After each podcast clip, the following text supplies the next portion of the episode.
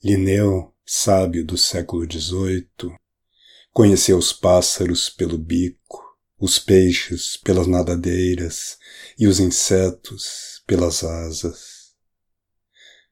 Procurando Deus, classificou 5.897 espécies vivas.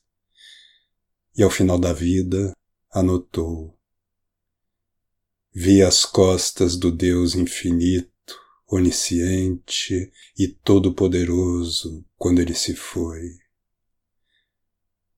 E fiquei tonto.